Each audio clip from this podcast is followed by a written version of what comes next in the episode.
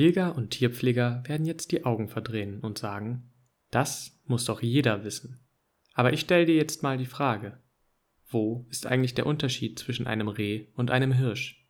Nein, das Reh ist nicht, wie vielfach angenommen, das Weibchen eines Hirsches.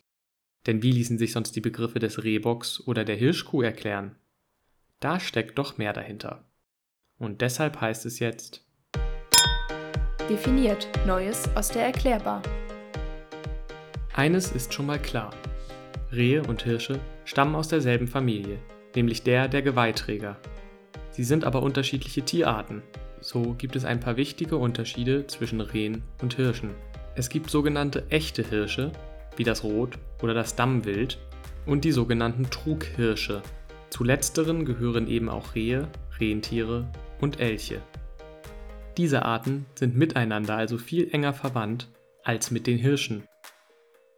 Dank der Evolution haben sich die echten Hirsche aus den Trughirschen entwickelt, denn Rehe gibt es schon rund 15 Millionen Jahre länger auf diesem Planeten als Hirsche.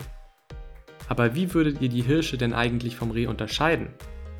Nun zum einen legen Rehe eine ganz andere Lebensweise an den Tag als Hirsche. Sie fressen Blätter, Kräuter und Knospen und sind Einzelgänger. Im Gegensatz dazu ernähren sich Hirsche von Gras und Heu, weshalb sie auch in baumlosen Gegenden überleben können.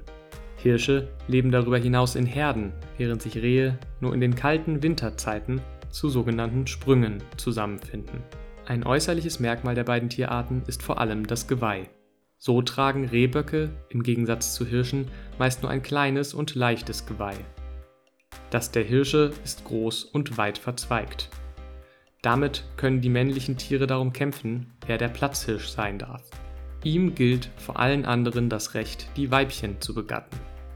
Auch auf die Größe kommt es bei Rehen und Hirschen an. Ein Hirsch kann eine stattliche Schulterhöhe von 140 cm erreichen, während diese bei Rehen nicht höher als 75 cm liegt. Deshalb kann ein Hirsch auch bis zu 10 Mal mehr wiegen als ein Rehbock. Und das ist die Geschichte.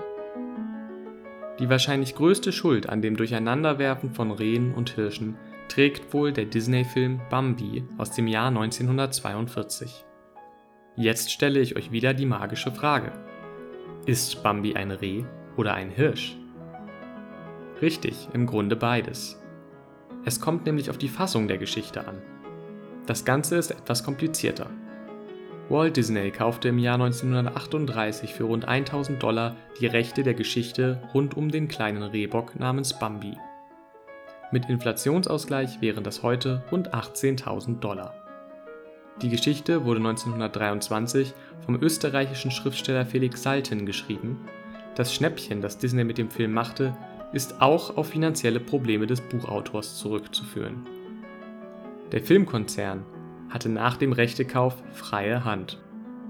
Und so machte man aus dem kleinen männlichen Rehkitz im Zeichentrickfilm ein sogenanntes Weißwedel-Hirschkalb.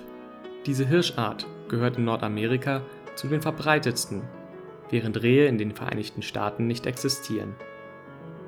So wächst Bambi im Film auch zu einem Hirsch heran. Leider hat die deutsche Firma, die den Film in den 1950er Jahren synchronisierte, nichts davon gemerkt, wodurch Bambi in der deutschen Version des Films wieder zum Reh wurde. Sein Vater allerdings bleibt ein Hirschbock. Deshalb denken heute viele Menschen, dass Hirsche männliche Rehe seien.